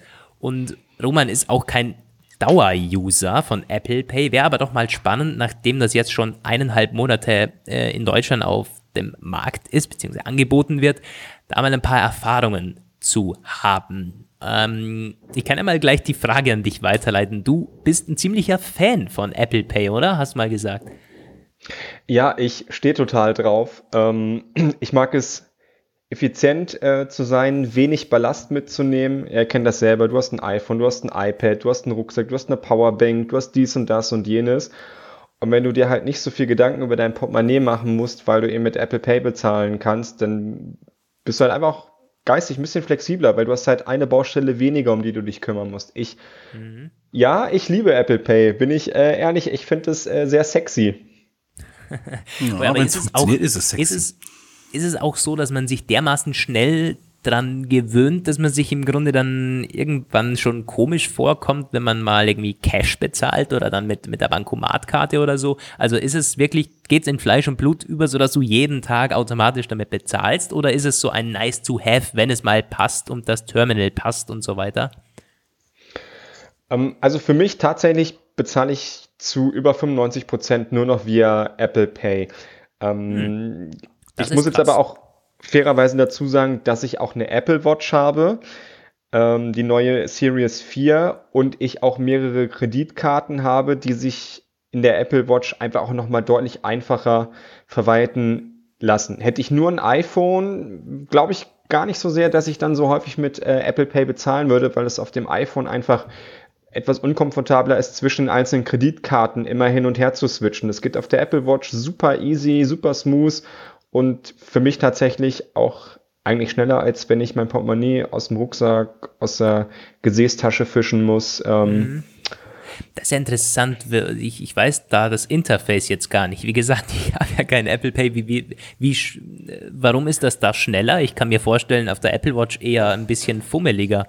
Oder warum ist das Interface da besser? Nee, tatsächlich gar nicht. Also auf der, ich weiß nicht, wer von euch überhaupt schon mal Apple Pay da draußen genutzt hat. Nochmal kurz zur Erklärung. Also ihr habt die Apple Watch und ihr habt die Seitentaste. Die drückt ihr zweimal und dann habt ihr ja die ähm, in Apple Pay hinterlegte Kreditkarte und ihr müsst einfach nur mit dem Finger entsprechend durchwischen. Auf dem iPhone muss ich immer so komisch nach unten und nach oben schieben. Also für mich ist tatsächlich äh, das auf der Apple Watch komfortabler. Kleiner Screen, wenig Möglichkeiten. Ich kann halt nur links und rechts wischen und kann halt alle meine Karten aufrufen. Mhm. Ist eigentlich ja, interessant. Hätte ich jetzt nicht gedacht. Roman, wie oft hast du eigentlich Apple Pay jetzt in den letzten eineinhalb Monaten genutzt? Du bist jetzt kein, also 95 Prozent wird bei dir nicht zutreffen, oder? Nee, nie im Leben. Leider nicht. Leider, leider nicht. Ich, ich muss sagen, also ähm, äh, eine Sache stimme ich natürlich absolut zu. Auf der Apple Watch ist es more handy. Also ähm, auf dem iPhone habe ich es gar nicht benutzt. Das würde ich auch, glaube ich, werde ich mir nicht angewöhnen. Auf der Apple Watch ist es allerdings tatsächlich super, wenn es funktioniert. Ähm, dann ist es auch, ich habe es jetzt schon ein paar Mal darauf ankommen lassen, tatsächlich, um äh, mein Portemonnaie nicht aus der Tasche zu nehmen, weil die irgendwie total äh, weiß ich nicht. Das Problem ist halt, ähm, ich benutze es seltener beim Einkaufen tatsächlich, aber eher meistens so in einer Bar oder so im Café. Und da ist es halt immer die Frage, ähm, ob das Terminal das schon mitmacht. Meistens ja irgendwie schon. Und ob Amex akzeptiert wird. Und das hatte ich ja schon mal gesagt. Und das wenn ist oft eben nicht der Fall. Oder es gibt diesen typischen Amex-Fehler, der irgendwie besorgt, dass einfach, es klappt nicht, obwohl es klappen müsste. Und ähm, das, das verhagelt einem das Vergnügen ganz oft. Aber wenn es denn funktioniert, ich habe zum Beispiel gestern Abend, habe ich ich finde es aber ganz witzig, wie oft klappt es, wie oft klappt es nicht. Da hat es eigentlich überall hingehauen, wo ich bezahlt habe. Das macht dann schon Spaß, ja. ja. Wenn ich vielleicht noch mal kurz einhaken darf.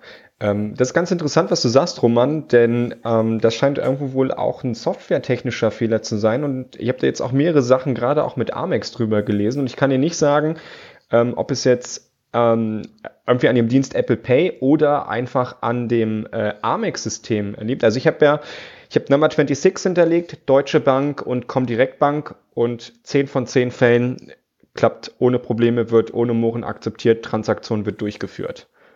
Ja, das sind alles Visa- und Masterkarten. Ähm, ich kenne das, also ich, ich weiß da über das Problem schon ein bisschen, weil ich da auch mal recherchiert habe. Und es ist tatsächlich ein Amex-Fehler. Ich weiß, dass es bei Amex das Problem gibt, du hast es teilweise in Berlin zum Beispiel, da sind irgendwie ein Haufen Kaufhäuser und ein Einkaufszentrum in der Innenstadt und die äh, unterstützen alle Amex und trotzdem gibt's immer dieses, diese Meldung Kartenfehler oder Kartenlesefehler. Und Amex selbst leugnet das hartnäckig, der Support, aber das Problem ist bekannt, sie kriegen es aber nicht in den Griff. Und witzigerweise übernimmt Apple Pay eben genau dieses fehlerhafte Verhalten, weil es ist ja einfach nur eine Weiterleitung der Karte. Was ich jetzt ganz spannend fand, was ich gestern beobachtet habe, weswegen ich auch noch kurz drinnen geblieben bin, ähm, offenbar kann es passieren, dass es beim ersten Anlauf nicht klappt und beim zweiten schon. Ich hatte nämlich gestern mal einmal irgendwie ist schon, es hat schon wieder irgendwie Fehler gezeigt, oder war ich schon dabei, mein Portemonnaie rauszukramen, meinte der Typ irgendwie so, ja, ich habe schon so viele Leute mit ihrer Watch bei mir gehabt, die irgendwie alle Samsung und so. Und da dachte ich mir, das, Kind, das kann doch nicht sein hier. Samsung hat geklappt, Apple Watch will nicht, muss ich doch nochmal probieren. Ja, aber beim zweiten Mal hat es halt hingehauen. Und ich weiß halt nicht so genau, liegt es teilweise auch daran, dass man das also ich, wie ich verstehe, ist es eigentlich so, dass wenn du es hinhältst, entweder ist es zu weit weg, dann erkennt er gar nichts, oder es ist nah genug, dann hat es auch geklappt. Kann es denn sein, dass man es irgendwie dann so ich weiß zum Beispiel bei diesen mobilen Lesegeräten nie so ganz, hältst du es dann die Uhr, nimmst du das Gerät hoch und hältst die Uhr da drunter oder packst du das, packst du die Uhr quasi nah an das Display ran? Irgendwie ähm, weiß ich gar nicht so genau, wo die da ihren NFC-Chip eingebaut haben bei diesen, bei diesen äh, Restaurantgeräten. Ähm, bin ich auch überfragt, Unterschiedlich. Keine Ahnung. Ja. Unterschiedlich. Also die die äh, Terminals in den Supermärkten und tatsächlich auch im Restaurant haben das quasi oben auf der Platte. Das heißt, du drehst dein Handgelenk einfach nur um und äh, sorgst dafür, dass halt wirklich die Uhr nah an dem Ding äh, dran ist und dann funktioniert es also nah maximal fünf Zentimeter Entfernung, weil NFC funktioniert ja auf einer Distanz ja. von maximal zehn Zentimeter, wobei wenn du zehn Zentimeter ausreizt, schon eine enorm hohe, hohe Fehlerquote hast. Spannend ist das bei den Tankstellen, weil da sitzt das Ding echt an der Seite und da musst du schon manchmal äh, mit der Hand so, das könnte schon ein bisschen krampfhaft werden. Das ist ganz interessant, ja. In, in Zürich und da haben die Terminals meistens äh, das haben sie links an, an dem Terminal ist die NFC-Schnittstelle. Das ist eigentlich auch, dass das länderabhängig auch teilweise halt sein wird. Weiß gar nicht, in Österreich ist meistens auch irgendwie, musst du nur drauflegen, oben halt. In Supermärkten mhm. habe ich das auch mit den NFC-Karten eigentlich schon öfter gehabt. Da hatte ich eigentlich selten Probleme. Da lege ich es meistens aufs Display und das klappt immer. Ich glaube einfach teilweise in diesen Restaurants, da hast du halt auch, auch ich war schon bei Pizza Hut war ich letztens, da war diese Frau völlig überrascht. Sie kannte zwar das Prozedere durchaus schon, das habe ich schon mal gesehen, meinte aber so, ja, also wir haben so ein völlig olles Gerät hier, so eine richtige Gurke, äh, dass das, das überhaupt schon kann. Also ähm, da war es zum Beispiel so, ich musste es tatsächlich die Apple Watch an den Boden äh, von dem Gerät halten, sonst ging es nicht. Ganz ja. komische Geschichte. Okay. Ja, ich hätte an, an den Patrick dann ein paar Fragen. Roman, wenn du, du hast es vorher ge äh, gesagt, du müsstest bald mal los oder bleibst du noch drin? ich äh, also es Na, ist ja so. Ich verabschiede mich. Ich höre mir später an, was ihr besprochen habt. Ich bereite jetzt nämlich okay. die Artikel für euch vor. Passt. Roman, okay. bis zum nächsten Mal dann. Bis zum nächsten Mal. Ciao. Was mich, was mich auf jeden Fall halt interessieren würde, ist, wie, wie es bei den, bei den Annahmestellen verbreitet ist ähm, vom Gefühl her. Schauen die dich dann noch schräg an oder ist es bei den meisten schon irgendwie drinnen, weil sie es schon gewohnt sind, dass Apple, dass einer kommt und mit der Uhr bezahlt? Ich meine, am, am Anfang müssen da ja sehr viele große Augen gemacht haben, oder? Kann mir vorstellen. Also ähm, tatsächlich war es so, dass, ähm, dass echt böhmische Dörfer ähm, für viele ähm, Kassenfachkräfte äh, waren, ob jetzt Supermarkt, am Café, im Restaurant, selbst bei mir in äh, meinem Elektronikfachmarkt, wo ich äh, zurzeit arbeite. Deswegen äh, habe ich mir angewöhnt, einfach nur noch zu sagen, ich zahle mit Karte. Und wie am Ende ja. dann gezahlt wird, ist uninteressant. Für die ist halt nur wichtig, dass die in ihrem Kassendisplay sagen, Transaktion erfolgt und dann sind die, glaube ich, auch wunschlos glücklich äh, und zufrieden äh, damit. Aber es war ähm, zu Anfang äh, großes Ding, wenn man gesagt hat, ich möchte bargeldlos zahlen. Das haben die nicht hingekriegt. Interessant, ja. Also du sagst auch nicht, du gehst nicht hin und sagst, ich möchte mit Apple Pay bezahlen oder so, ja. Nein, ich sage einfach nur, nur äh, ich zahle mit Karte. Mhm. Ja klar, ist irgendwie, wie es dann abgewickelt ist, die sehen ja nicht, ob du mit Apple Pay oder mit Kreditkarte, die, die, die sehen ja nur, es hat geklappt oder es hat nicht geklappt, oder? Ja. ja, genau. Also die wissen halt nur, okay, mit Karte ähm, das halt ähm, entweder reinstecken oder auflegen. Ähm, und mhm. von da sind die halt schon raus. Ähm, und ähm, bei uns in Deutschland ist es halt so, dass zu 99 Prozent der Ter oder dass zu 99 Prozent die Terminals ähm, wo du mit Karten bezahlst und wo du eben halt auch speziell mit Kreditkarte bezahlen kannst, die eben halt auch mit diesem NFC-Chip schon ausgelegt sind. Bedeutet, ja. dass die letzten zwei, drei Jahre die Kunden halt einfach auch schon ihre Kreditkarte einfach nur aufgelegt haben, dass ja. du es nicht mehr reinstecken musst. Ne? Und von da sind die dann so in der Form auch gar nicht mehr großartig irritiert, ähm, wenn du eben halt keine Karte äh, rausholst, äh, sondern dann eben halt einfach nur die Uhr drüber ähm, hältst. Ähm, das hat sich äh, tatsächlich dann recht schnell gelegt. Mhm. Ja gut, das wird bestimmt ein, zwei Jahre gehen, wie damals eben dieses NFC. Da werden auch manche äh, an, an der Supermarktkasse zuerst mal ein bisschen Mühe gehabt haben, aber das wird man ja gewohnt, wenn jeder Zweite damit so zahlt. Ich kenne das nur von der Bankomatkarte, also ist bei euch EC-Karte dann wahrscheinlich. Ähm, meine, meine Kreditkarte ist noch etwas älter, da, da kann ich noch gar nicht drauflegen. Aber es ist im Prinzip, ähm, aber für mich stellt sich halt immer die Frage, ich, ich bin mit der Bankomatkarte auch dermaßen schnell beim, beim Auflegen. Ist es wirklich nochmal so viel besser oder angenehmer, da die Uhr hinzuhalten? Also du sagst wirklich, yo, du, du könntest nicht mehr zurück oder so. Nee, also ich würde jetzt nicht sagen, dass ich nicht zurück ähm, könnte. Ähm, ich habe das nicht gestoppt, ob man mit Karte auflegen oder mit Doppelklick auf der Seitentaste und Uhr umdrehen ähm, schneller ist. Weil diese Frage stellt sich für mich so in der Form gar nicht. Ähm, die Frage, die man sich da stellen muss, ist quasi eine, eine Stufe davor gesetzt. Ähm, und zwar nehme ich meine Uhr mit und mein Portemonnaie mit der Gefahr, dass mir das Portemonnaie gestohlen werden kann, dass ich es verliere, dass ähm, ein sonstiger Verlust ist, während äh, die Uhr halt fest an meinem Handgelenk ist und selbst wenn mir die Uhr geklaut würde, durch die Handgelenkserkennung ähm, muss man ja dann einen PIN-Code eingeben. Also die Frage davor ist halt für mich einfach prinzipiell erstmal die Sicherheit. Und du äh, wohnst ja auch in Wien. Ihr habt ja auch einen relativ großen Weihnachtsmarkt, ähm, wenn ich das noch mhm. richtig im Kopf habe. Stimmt, Stell dir ja. mal vor, wie entspannt du bist ähm, und dir keine Gedanken um dein Portemonnaie machen musst, immer so fühlen musst, weil leider sind, ist ja Taschendiebstahl gerade auch in großen äh, Metropolen auch äh, ein sehr organisiertes ähm, Ding.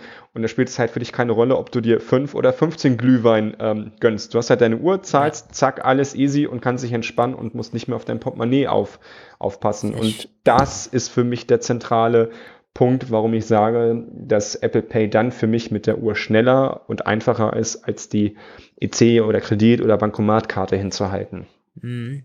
Naja, verstehe. Da, da, haben die meisten, die es halt noch nicht verwendet haben, ein bisschen den, den falschen Zugang, weil die denken sich, naja, ich habe ja die Geldtasche eh mit, aber du bist quasi wirklich bargeldlos unterwegs. Du hast vielleicht noch einen 10-Euro-Schein oder so äh, in der Hosentasche, falls etwas nicht funktioniert, aber bist ansonsten ohne Geldtasche unterwegs.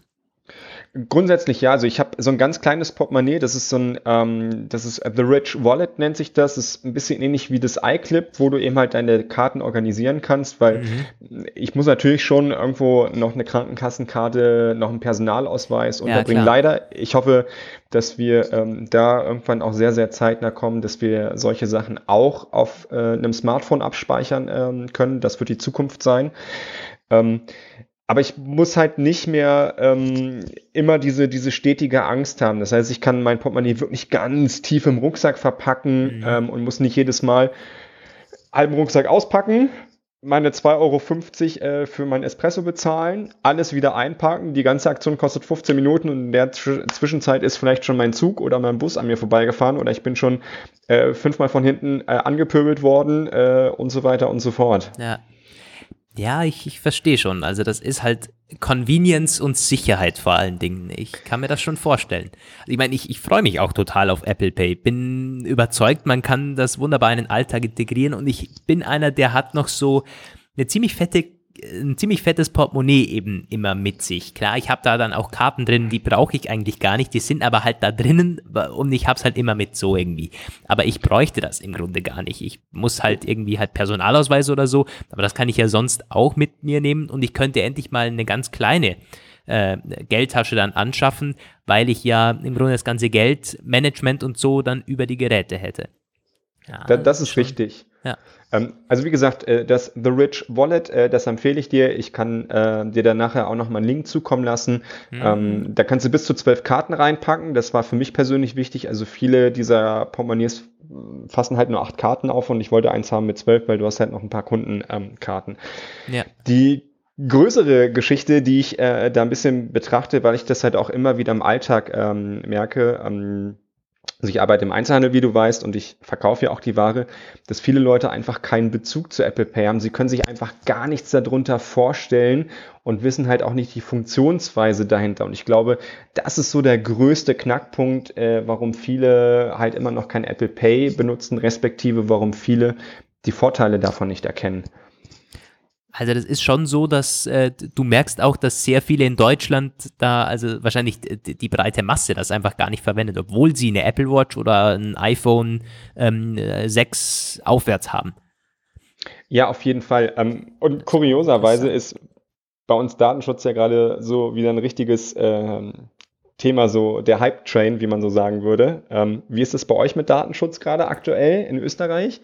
Ja, ist immer irgendwie perm permanent ein Thema. Aber weißt du, es ist eigentlich interessant, weil wenn du jetzt Leute auf der Straße fragen würdest, ähm, wie stehen sie quasi zu Apple Pay, dann würde wahrscheinlich dieses Datenschutzthema gegen Apple Pay als erstes angeführt werden, weil man denkt, oh Gott, oh Gott, jetzt mit dem Smartphone auch noch bezahlen, da ist sicher irgendwie Sicherheitslücke und so. Aber so wie ich dich verstehe und im Grunde, das kann ich bestätigen als, äh, als Technikmensch, ist ja sicherer, weil es gibt wahrscheinlich nichts Unsicheres als eine Kreditkarte, die du einfach so lose dabei hast. Ähm, ja, also Kreditkarte ähm, so lose ähm, ist noch nicht mal so das Problem, weil mittlerweile sind ja auch die Kreditkarten auch ähm, für eine PIN-freie Zahlung nur bis, ich glaube, PIN, maximal 25 ähm, Euro angelegt. Aber genau, kommen wir zum PIN. Ähm, wenn du mit deiner Karte an einem Bankautomaten holst, ähm, du kennst mittlerweile, das selber hast du auch schon oft gehört und gelesen, dass mittlerweile vor diesen eigentlichen Bankautomaten so eine identische Attrappe hingesetzt wird, wo du deine Karte einschätzt und wo dann deine ganzen Daten gescammt werden. Also deine Kreditkartendaten wird au werden ausgelesen und durch das manipulierte Tastenfeld wird halt auch dein PIN abgegriffen. Und die Schwierigkeit ist ja, dass du bei Kreditkartendaten in der Regel halt immer nur eine monatliche oder wenn du ein größeres Limit hast, auch nur eine quartalsweise Abrechnung bekommst. Im schlimmsten Fall merkst du das also erst nach drei Monaten, dass deine Kreditkartendaten gescampt worden sind. Mhm. Aber du hast halt einen massiven, äh, hast halt massive Schulden, die du halt irgendwo ja. erstmal begleichen musst, weil das ganze rechtliche Strafanzeige und so, das äh, entfällt ja. Ähm, und Datenschutz ist natürlich auch, was passiert eigentlich mit den Transaktionsdaten. Ne? Werbung ist ein ganz, ganz großes Ding, ganz, ganz großes Thema. Und da finde ich diese Argumentation bezüglich, naja, weiß ich nicht, ob jetzt gerade Apple Pay auf meinem Smartphone so das sichere ist, total spannend und eigentlich auch super kurios und irritierend, weil genau dieselben Kunden oder genau dieselben Menschen halt super gerne ihre Payback-Karte äh, zücken. Ich weiß nicht, ob ihr so ein gleiches System habt, dann gerne auch noch ihre ähm, Shell Club Smart äh, Karte packen. Ähm, sie haben diese neue Gesundheitskarte mit dem Chip und dem äh, Passbild auch so super unterstützt, wo ich dann daneben stehe und sage, hm, also noch bessere Bewegungsprofile und äh, noch mehr äh, Möglichkeiten, deine nächste oder dein nächstes Gehalt zu drücken, kannst du eigentlich nicht äh, ähm, ähm, auswählen. Ähm, ja. Vielleicht solltest du dann dich mit Apple Pay und wie es funktioniert noch mal ein bisschen intensiver befassen. Ja, da, da ist noch viel Aufklärung äh, wahrscheinlich äh, vonnöten und auch ich denke mir halt, vor allen Dingen muss es dir ein Freund oder, oder Bekannter irgendwie gezeigt haben. Also jeder kennt irgendwelche Technik-Geeks oder irgendwelche ähm, Leute, die es halt, die halt gleich aufspringen, so wie uns zum Beispiel. Und wir können dann quasi auf, auf unsere Freunde und Verwandte zugehen, denen das einrichten und, und zeigen, wie es funktioniert. Und wenn die das einmal verwendet haben, dann werden die wahrscheinlich auch nicht mehr zurückgehen. Ähm, das können wir so vorstellen wahrscheinlich. Noch ganz kurz zum, zum Prozess. Wenn ich vorher schon bei Einrichtung gesprochen habe und so. Mhm. Ähm, also Einrichtung ist ja ziemlich einfach, oder? Du musst ja nur die Karte hinzufügen und dann bist du im Prinzip good to go. Ja, also Apple hat das Gott sei Dank super ähm, easy gemacht. Die einzige Hürde, die wir speziell auch in Deutschland haben, ist, dass aktuell leider noch nicht so viele Banken mitmachen. Das ist aber äh, wie bei vielen Dingen leider so ein typisch deutsches Problem. Ähm, also relativ einfach, wenn ihr Kunde von der Deutschen Bank seid, von Comdirect, äh, von der Comdirect Bank seid, von Number 26 ähm, seid, wenn ihr Kunde bei der Hanseatic Bank ähm, seid oder ihr aber Bunk oder Boon als Bezahldienstleister ähm, benutzt, könnt ihr an Apple Pay teilnehmen. Der Prozess ist relativ einfach. Ihr öffnet die Wallet-App und drückt dann oben in der rechten Ecke auf dem iPhone einfach Karte hinzufügen und dann braucht ihr nur die Karte abscannen. Also ihr müsst eigentlich nicht mal manuelles Hinzufügen machen, wo ihr Kreditkartennummer und so fort, äh, so weiter und so fort ähm, ausführen müsst.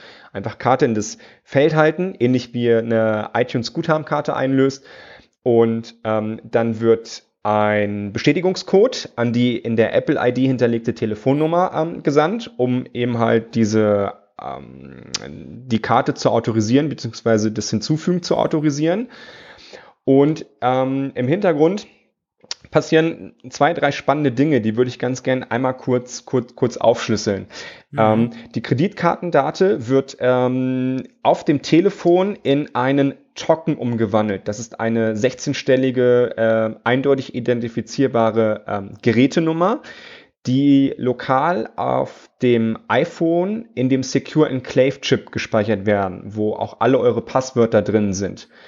Ähm, das heißt, ähm, dadurch kann das Gerät die Kreditkarte und somit Apple Pay ganz eindeutig zugeordnet werden und mithilfe der Apple ID und äh, dem dazugehörigen Passwort wird der Benutzer ganz eindeutig hinzugefügt. Also beide Sachen greifen ineinander.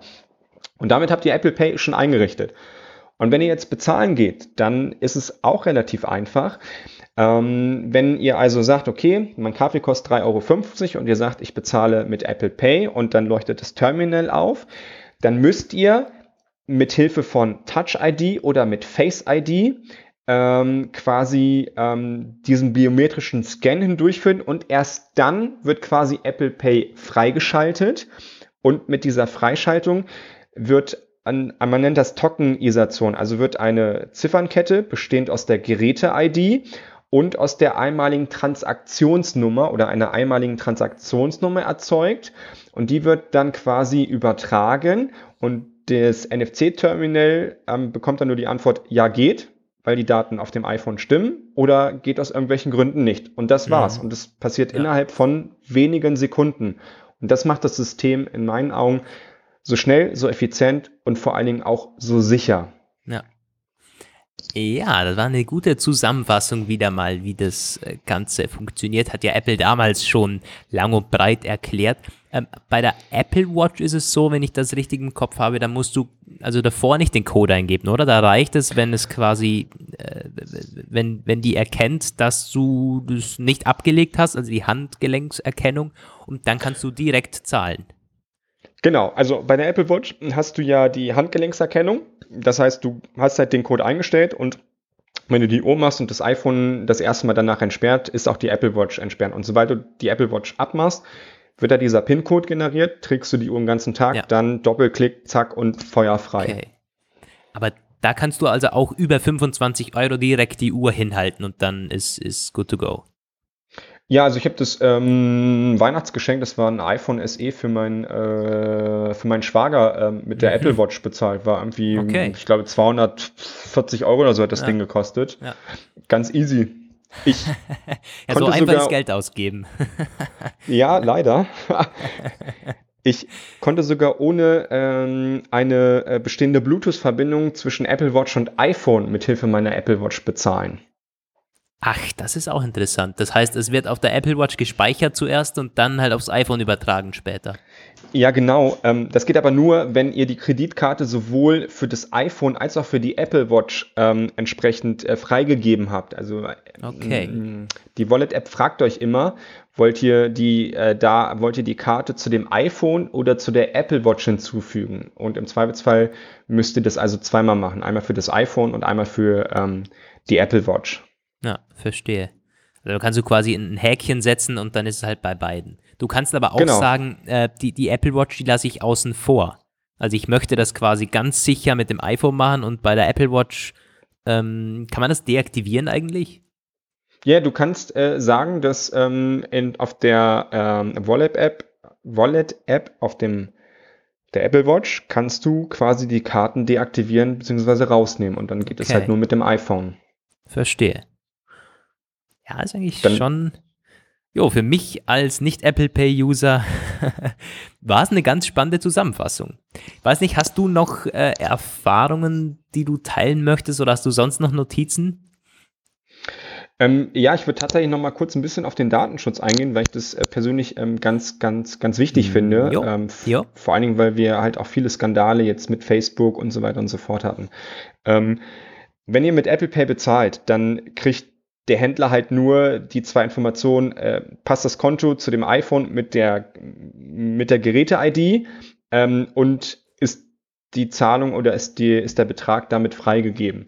Ähm, das bedeutet zunächst einmal, dass äh, eure eigentliche Bank ähm, gar nicht mehr so konkret nachvollziehen kann, was habt ihr eigentlich gekauft. Ihr kennt es, ähm, dass ihr ganz häufig dann, gerade auch wenn ihr größere Investitionen tätigt, ein Sofa kauft und so weiter und so fort, dass ihr dann relativ zeitnah auch mehr Werbung von Möbelhäusern und so weiter und so fort habt oder wenn ihr eine Finanzierung äh, gemacht habt oder ihr habt ein größeres Gerät in einem Mediamarkt gekauft, dass ihr dann auch mehr Werbung für äh, Elektrotechnik oder Unterhaltungselektronik bekommt.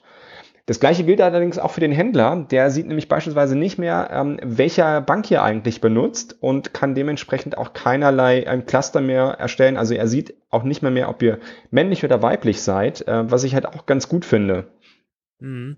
Das ist ja interessant. Also ich wusste, dass Apple keinen Zugriff hat. Die Apple weiß es sowieso nicht, die, äh, das ist ja komplett verschlüsselt.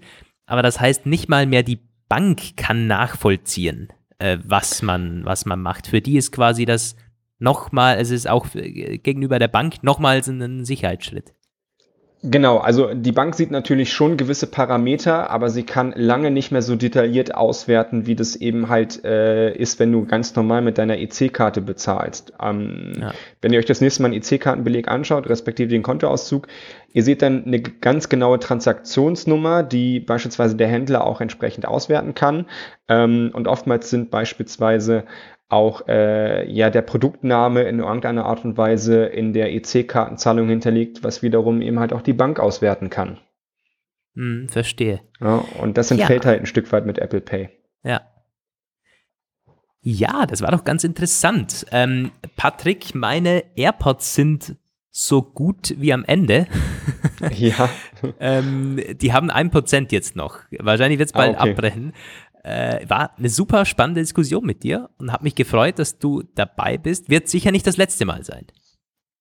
Ähm, ja, ich freue mich an dieser Stelle, äh, dass ich dabei sein durfte. Ich äh, freue mich auch, wenn ich in Zukunft vielleicht auch mal in regelmäßigeren Abständen vorbeikommen ähm, kann. Noch ähm, eine Sache, ich freue mich auch auf den dritten Teil der Smart Home Serie und da werden wir jetzt auch oder werde ich jetzt auch wieder ganz konkret einsteigen. Ich habe den dritten Teil abgewartet, äh, dass der online geht und habe dann jetzt wieder auch die Möglichkeit, noch ein paar Sachen mit dazu zu pflegen. Ich sage nochmal ganz, ganz herzlichen Dank. Ich wünsche noch einen ganz entspannten Sonntagabend und ich freue mich gleich auf Abendessen und danach äh, den Pro Bowl im American Football und sage Tschüss an dieser Stelle. Genau, kannst du dir einen Apfelplausch natürlich auch anhören. Der wird jetzt bald online kommen. Jo, danke Patrick, Grüße aus Wien und an euch geht bis zum nächsten Mal. Das war's vom Apfelplausch Nummer 79. Ihr wisst, ihr könnt auf apfelplausch.de wie immer vorbeischauen auf unseren Social Media Kanälen und auch bei Patrick. Ihr könnt da auf, auf appletechnikblog.com auch da vorbeischauen. Ähm, da schreibt er persönlich. Und jo, in diesem Sinne, bis zum nächsten Mal. Danke fürs Zuhören. Ciao von mir.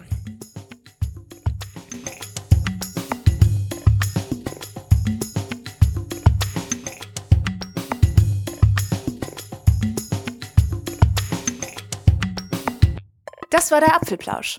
Schön, dass ihr dabei wart. Bis nächste Woche. Eine Wake-up Media Produktion. Diese Sendung ist lizenziert unter Creative Commons. Namensnennung? Keine Bearbeitung. 3.0